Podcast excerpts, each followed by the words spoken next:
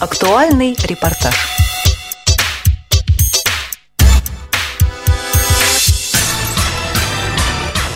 Двадцать восьмого ноября в Москве состоялось очередное заседание Центрального правления Всероссийского общества слепых. В ходе заседания были рассмотрены итоги реализации программы «Доступная среда» в 2011-2012 годах. О работе депутатов, представляющих ВОЗ в Государственной Думе, рассказали Владимир Сергеевич Вшивцев и Олег Николаевич Смолин. Был одобрен в первом чтении бюджет ВОЗ на 2014 год. Члены Центрального правления также приняли ряд решений по текущим организационным, кадровым и имущественным вопросам. Своими впечатлениями об очередном заседании Центрального правления ВОЗ, а также о сегодняшних задачах нашего общества поделилась председатель Тюменской региональной организации ВОЗ Галина Александровна Тунгусова. Беседу вел редактор радио ВОЗ Олег Шевкун. Галина Александровна, а ваши впечатления о сегодняшнем заседании правления, ведь оно, в общем, выделялось среди других – да, пожалуй, можно так сказать. Сегодняшнее заседание правления очень бурное, эмоциональное, это и понятно, потому что конец года, формирование бюджета, мы видим, насколько остро этот вопрос сегодня стоит, и источники бюджета неясны. Очень серьезный вопрос, конечно, имущества, э, продажа земельных участков э, и так далее, э, о привлечении средств на ремонт нашего имущества ВОЗовского. Конечно, вопросы очень серьезные, потому и эмоционально люди неравнодушны. Вот э, вопрос о бюджете. Каковы источники бюджета ВОЗ? Это вот э, стопроцентная поддержка со стороны государства? Конечно, нет. Но это один из источников поддержки бюджета. Один из источников, причем э, очень серьезный источник. Это, конечно, и наши предприятия, и отчисления от аренды сдачи имущества ВОЗ, централизованный фонд. Это и привлечение, конечно, на местах региональных организаций э, для решения каких-то своих проблем. Я могу сказать, что в нашем регионе, конечно, год 13 очень сложный год, но тем не менее в состоянии вот решения, реализации очень много программ и э, интересные проблемы наконец-то у нас решатся. Это прежде всего наше общежитие в городе Тюмени на улице Мельничная, 17. Проблемное очень общежитие, вопрос серьезный. С 59 -го года помещение, оно ни разу капитально не ремонтировалось, и ясно, в каком состоянии оно. Э, все системы уже пришли в негодность. И отопление, и водоснабжение, и освещение, и так далее. Э, тем не менее, в общежитии живут 28 человек наших инвалидов, в том числе детей э, до трех лет. И, наконец-то, вот нам реш... удалось решить эту проблему. Очень долго мы ее поднимали. В прошлом году с директором предприятия Рожковым Львом Дмитриевичем мы э, ходили к губернатору.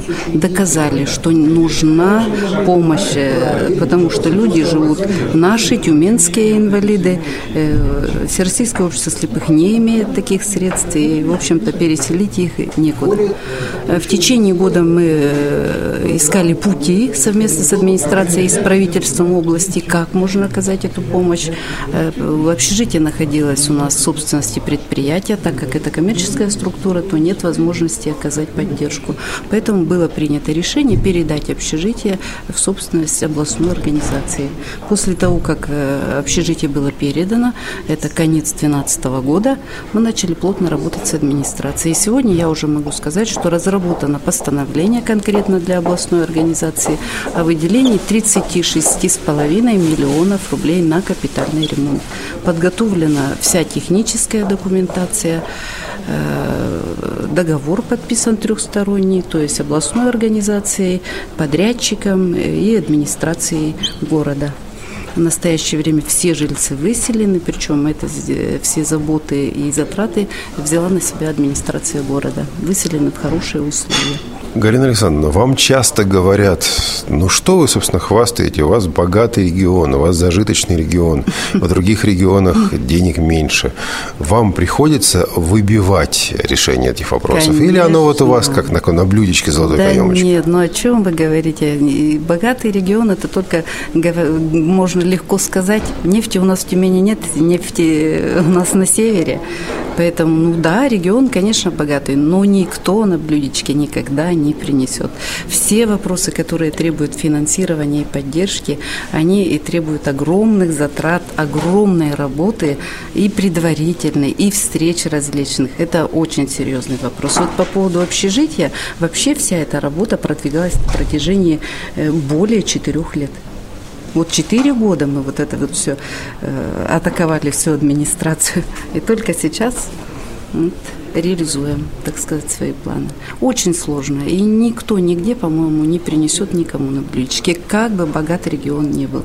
Если не заявишь о своих проблемах, э, какую-то свою программу не представишь, э, не будешь говорить о необходимости именно оказания вот такой финансовой поддержки, то вряд ли что и будет. Галина Александровна, вот сегодня один из обсуждавшихся вопросов был вопрос а, об имуществе и продаже имущества.